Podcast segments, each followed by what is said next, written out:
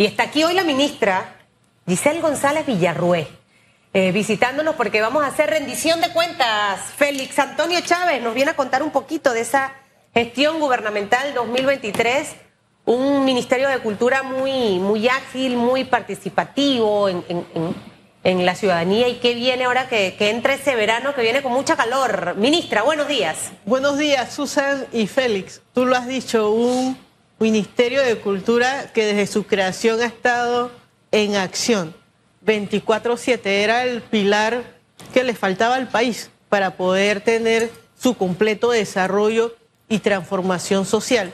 Los países se desarrollan cuando tienen tres pilares, pilares claves, cultura, ciencia y educación. Nos faltaba cultura.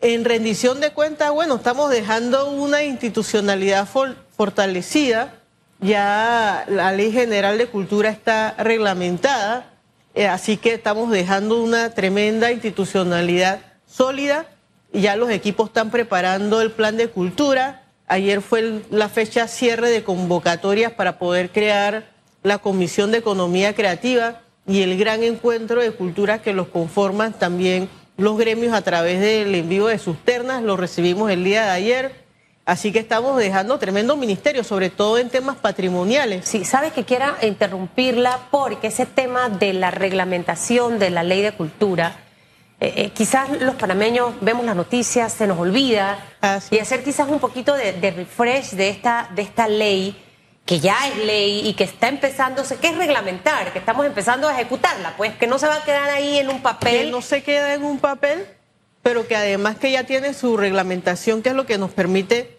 ejecutar en acciones específicas que tienen que ver con economía creativa, con museos y patrimonio, con gobernabilidad. Eh, así que ya estamos, digamos que con ese instrumento que nos permite poder accionar políticas culturales de país. ¿Qué beneficios eh, puntuales tiene esta, esta, esta nueva ley? Que el ciudadano va a poder ver, y no sé si ya este gobierno está por irse. Eh, si en tan solo siete meses, contando de enero al 30 de, seis meses, al 30 de junio, eh, podremos ver también cosas muy puntuales de avance en torno y que la siguiente administración pueda seguir con ese crecimiento. Tiene que continuar. Algo muy esperado por los sectores culturales era el Gran Fondo Nacional de Cultura que se reglamenta, eh, que ya estamos dejando reglamentado. Son 5 millones justamente para poder tener fondos concursables que dinamicen la actividad cultural, ya sea en fomento, en formación, fondos concursables para festivales eh, y diferentes gamas, danza, teatro, eh, eh, audiovisual. Yo creo que eso va a crear un impacto en la dinamización cultural, pero sobre todo vamos a empezar a poder tener un retorno de inversión social pero también poder medir de cuánto aporta la cultura al país. Algo que ya también estamos dejando en arranque es la cuenta satélite de cultura, que es una gran eh, cuantificación de cuánto genera al Producto Interno bruto las, bruto las actividades culturales para así poder saber si los presupuestos que se están destinando al sector cultural acompañan a ese crecimiento económico. Así que estamos dejando el arranque de la cuenta satélite de cultura a través del convenio Andrés Bello, que va a ser el encargado. Ellos han hecho la cuenta satélite de cultura de muchos de los países de la región, así que ya tienen vasta experiencia, ya tienen una metodología establecida. Para verano, todo un estallido cultural a través del Ballet Nacional, que va a estar de giras en el interior, a través de la Sinfónica Nacional, que va a estar de gira en el interior, arrancando el 22 de enero con, el, con la Sinfónica en Santiago, en Chiriquí, luego volvemos para la gran inauguración de la Ciudad de las Artes que se va a dar el 24 de enero y que lo que se espera es que la Ciudad de las Artes se convierta en este gran epicentro cultural de la ciudad y del país. Así que yo hago la invitación a todos los ciudadanos a que vayan a la Ciudad de las Artes después de su inauguración. Vamos a tener visitas guiadas para que puedan eh, ver eh, todo a puertas abiertas, la infraestructura, vamos a tener eh, los fines de semana conciertos, recitales, para que el ciudadano pueda ver. Y qué bonito para todo Panamá es poder ver las familias reunirse ahí con los niños en micrófonos abiertos donde puedan declamar, en donde puedan escuchar buena música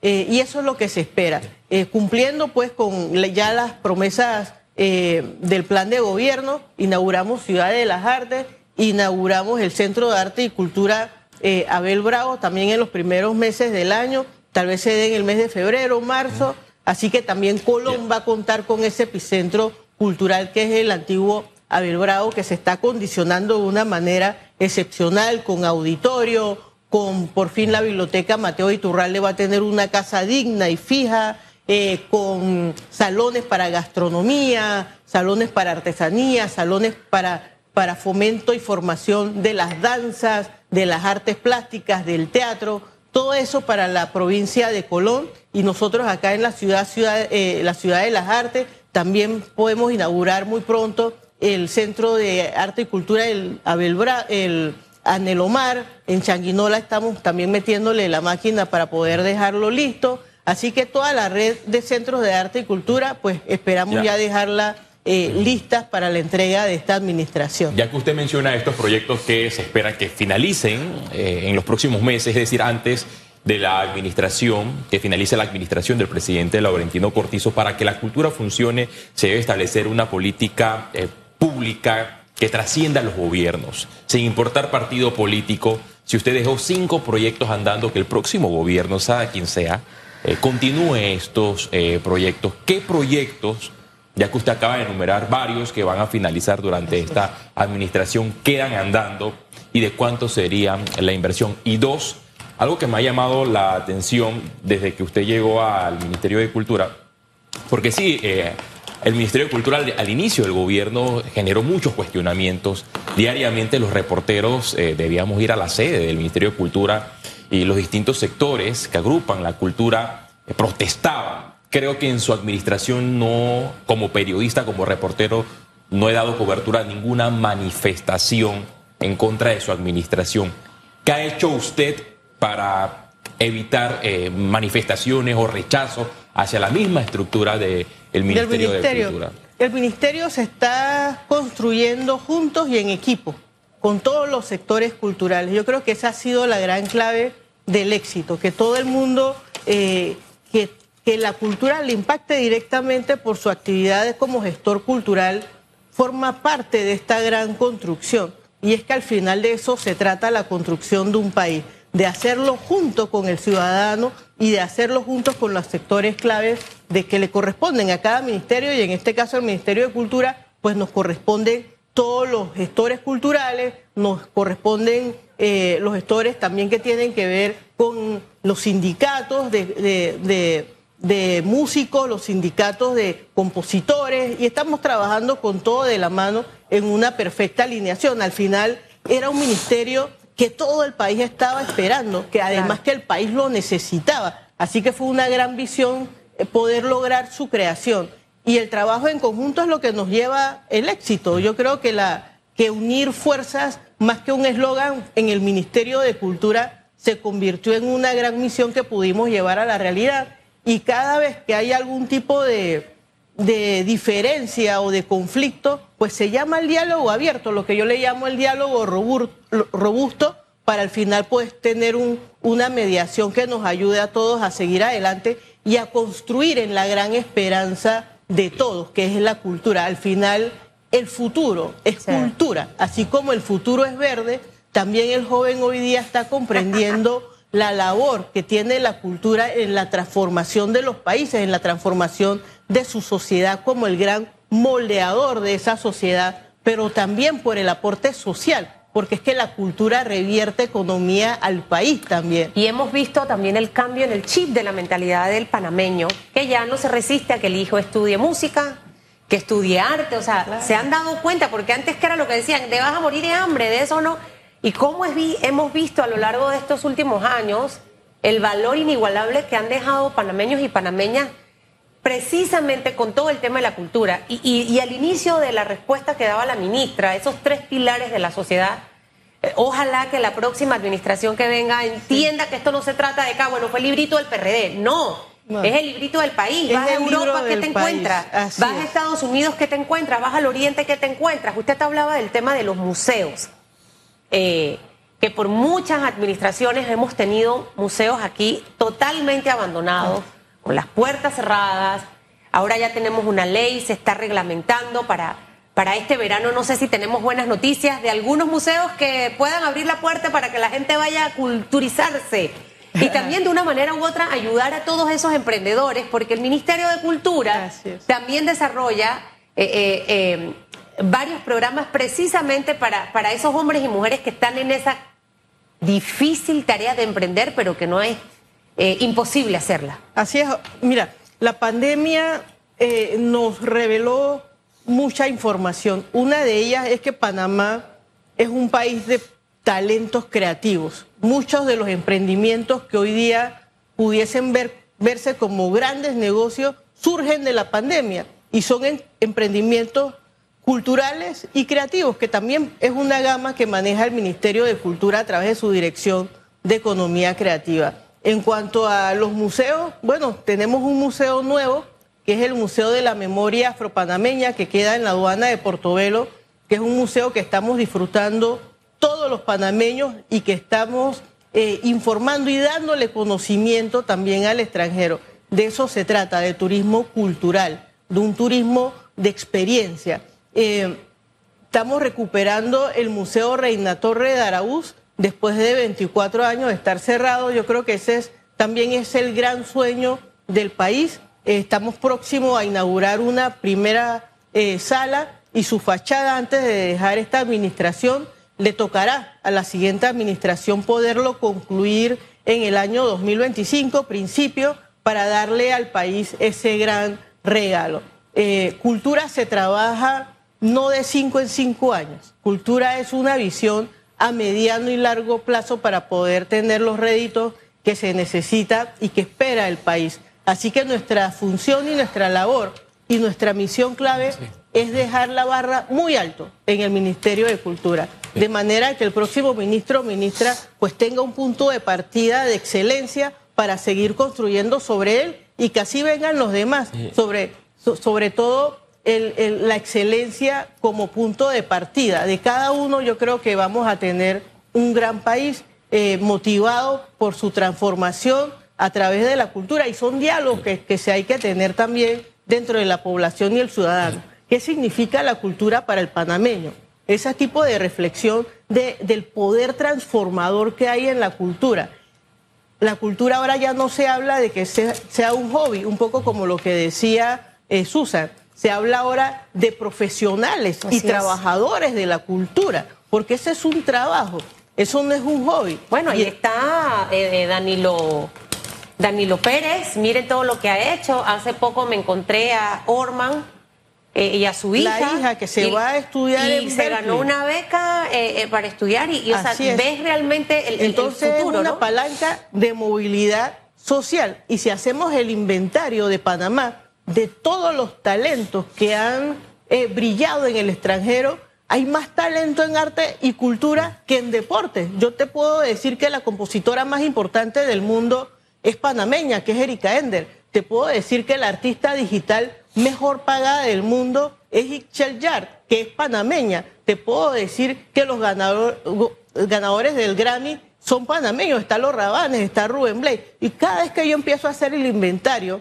de todos esos artistas que están despuntando a nivel internacional, pues al final tenemos un montón de Messis nuestros en arte y cultura. Damos más eh, talento exitoso a nivel mundial en arte y cultura. Así que hay que voltear la mirada hacia la cultura. Un claro ejemplo. Y hacia el arte y hacia todas las manifestaciones artísticas. Y cultura tiene que ver también con nuestra identidad. Tiene que ver también con eso que nos hace común y nos hace panameños. Entonces yo creo que son los La comida es cultura, la, gastronomía. la, gastronomía. es cultura. Está Perú que ha, hecho toda una marca país en torno a su gastronomía y ya es hora de que nosotros empecemos a construir una marca país en torno también a nuestra cultura. Debería Ministerio de Cultura, Ministerio de Turismo, ahora que dijo eso marca país y la semana pasada tuvimos aquí al presidente de Apatel hablando de esto, eh, ya eh, eh, teniendo una ley de cultura, en trabajar precisamente de manera alineada, tanto Ministerio de Turismo, Ministerio de Cultura, Mira, con una son- visión distinta, ¿no? con una visión que es como la que estamos teniendo justo en este momento. Hay, hay unos matrimonios donde no hay divorcio, que es cultura y educación, ahí no existe el divorcio, igual que cultura y turismo. Nosotros estamos trabajando de la mano ambas instituciones haciendo proyectos y trabajos extraordinarios. Yo creo que uno se va a ver manifestado en este gran desfile de las mil polleras que está organizando la ATP y en la cual Cultura ha dado una serie también de asesoramientos para poder eh, tener un espectáculo tradicional a otro nivel en este, en esta gran, eh, en este gran cierre de verano. Eh, cultura, turismo, educación, estamos trabajando en equipo y espero que las próximas administraciones sigan ese trabajo en equipo porque turismo cultural, eso es lo que va a ser Turismo nuestra cultural. próxima misión como Me país. gusta esa palabra, esa frase, turismo cultural. ¿Usted sabe lo que es ir y hacer el ritual allá con nuestros indígenas, chocoes? Yo no he hecho nada de eso. Eh, eh, en estos, Bueno, te en lo- estos días te- veía que en un ritual que te escupen los indios en África antes de que entras a su tierra. Bueno, acá está el tema del maíz mascao, ¿no? La chicha de maíz, no, no sé, que como No, hay tantas ah, cosas, ¿no? Y acá tenemos el Festival de las Tortugas de Armila, de nuestros hermanos de Gunayala, que en diciembre la UNESCO lo declara como un patrimonio de la humanidad, como, su, como buenas prácticas. Entonces, qué bonito. El mundo ahora va a voltear la mirada hacia Gunayala y van a venir muchos turistas al Festival de las Tortugas de Armila. Entonces, la cultura es una herramienta para ese turista consciente que quiere experimentar las tradiciones del lugar que visita. Entonces, cada vez más vamos tomando una relevancia importante a nivel mundial. Uno de ellos es el sombrero pintado, las técnicas de, eh, de confección del sombrero pintado. Esas técnicas artesanales han sido reconocidas por la UNESCO, es un patrimonio mundial, las danzas del Corpus Christi, otro patrimonio mundial. Hemos visto el éxito que tuvimos en las últimas celebraciones del Corpus Christi, en donde hubo muchos turistas disfrutando de las danzas del Corpus Christi. Los bailes congos, eh, patrimonio mundial. Entonces le estamos diciendo al mundo, en Panamá tenemos cultura que visitar, cultura que conocer, información que compartir. La cultura genera millones de dólares y usted habló del tema de los Grammy hace algunos minutos y yo pongo como ejemplo Puerto Rico, aunque a muchas personas no les encante el reggaetón, la música urbana, hay que reconocer que es un sector que genera millones de dólares. O sea, y, Panamá todavía no ha entendido que comercializar ese producto también generaría millones de dólares para esos artistas y para toda una cadena de chicos que se preparan durante años para soñar ser artista. Bueno, el- aprovecho, aprovecho este paréntesis del reggae. Hay una iniciativa privada muy buena y muy bonita, que es el Museo del Reggae que queda en el casco antiguo. Esa es una iniciativa de Hay un tienen museo- hay un el museo del reggae. de Dianyamán tienen. Exactamente. No Hay unos. ¿A dónde queda ese museo, en ministra? el- En el, casco antiguo, eh, por donde quedaba. Sí, vayan la- y, eh, en vayan y sociales. visítenlo. Eh, es una iniciativa privada de unos muchachos con visión, pero sobre todo que saben claro el valor de la cultura del reggae. Es que el reggae nació aquí, con Exactamente. Así que vayan y visítenlo, se comen algo rico porque es un restaurante, Oh. además de que puedan ver eh, los museos. Pero además, las industrias creativas y culturales. Está la industria audiovisual. República Dominicana está teniendo un incremento en su en sus ingresos de 200 millones por las películas. Nosotros también podemos aspirar a eso. Solamente Tuvimos tenemos un momento fuerte, pareciera Entonces- que no sé si pa- por pospandemia la gente bajó un poquito la... hay que seguir empujando nuestros Y sectores. eso también Nosotros- aleja a los jóvenes, ministra, ahí con, con este mensaje de la violencia. O sea, Olga Sinclair ha tenido siempre un programa con los niños, de llevarlos a pintar, o sea, de, de sacar a esos chicos de los barrios, porque nada más, o sea, está el deporte, sí, pero también en la cultura eh, está ese espacio precisamente para que no sea ocupado por esas cosas negativas. El tiempo de ocio es un tiempo peligroso. Hay que mantener a nuestros jóvenes y a nuestros niños ocupados en aquello que les moldee carácter, en aquello que les dé información, conocimiento, que les permita desarrollar pensamiento crítico. Y eso es lo que provoca el arte y la cultura, porque el arte y la cultura es un gran provocador. Cuando tú te pones frente a un cuadro, a una manifestación artística, te provoca sentimientos, emociones, pero también reflexiones que compartes y conocimientos que al final te despiertan el análisis y te llevan al pensamiento crítico que necesitamos.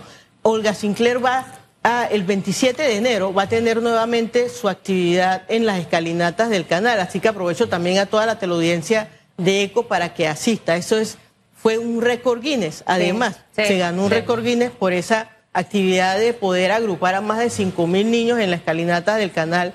Es una experiencia de arte extraordinaria.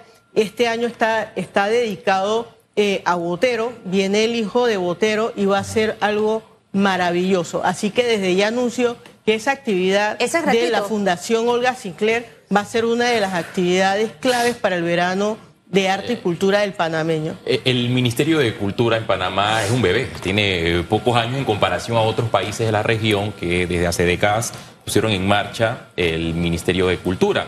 Sin embargo, voy a poner un ejemplo y algo que yo he visto en redes sociales por parte de panameño. Los políticos son buenos con su discurso eh, seduciendo a las masas.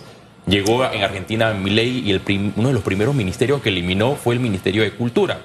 ¿Qué percibía el, ciudadano argentino que el Ministerio de Cultura fue creado para meter botellas? Y lo que yo veía en redes sociales de varios de personas en redes decían, también en Panamá hay que hacer lo mismo. Y quiero preguntarle a usted, como ministra de Cultura, ¿por qué no debemos eliminar el Ministerio de Cultura en Panamá? ¿Por qué sí debemos ponerlo en marcha y que trascienda a los próximos gobiernos?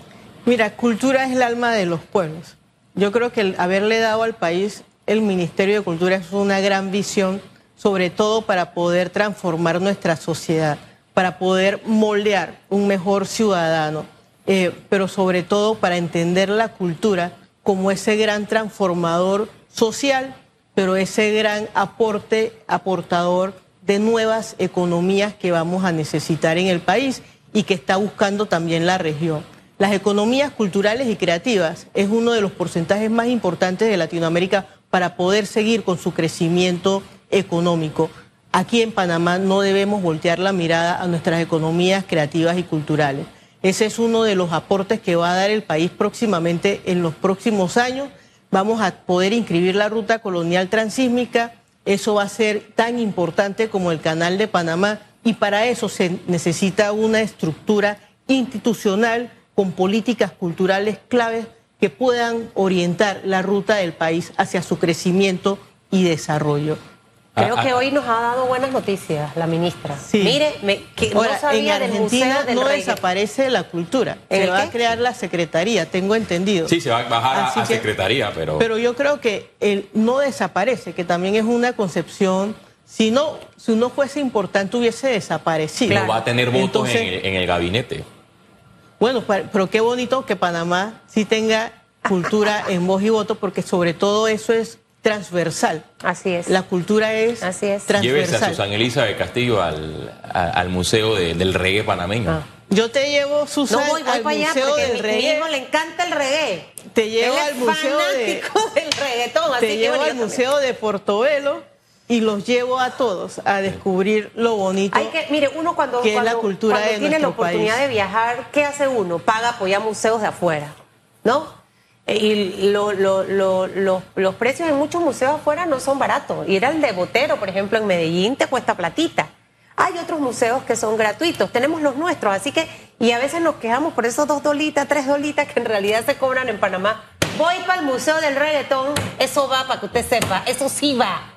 Este, como estoy en las tardes libres, o estoy de vacaciones, eh, voy a ir para el museo. Y llega los niños, 27 de enero, se me guardó la fecha porque ese día cumple mi papá. Ah, Así muy bien, que, felicidades. Para que lleve a los niños allá con Olguita Sinclair, una actividad que inició hace muchos años y qué bueno que ha sido una mujer persistente, es algo que se ha mantenido.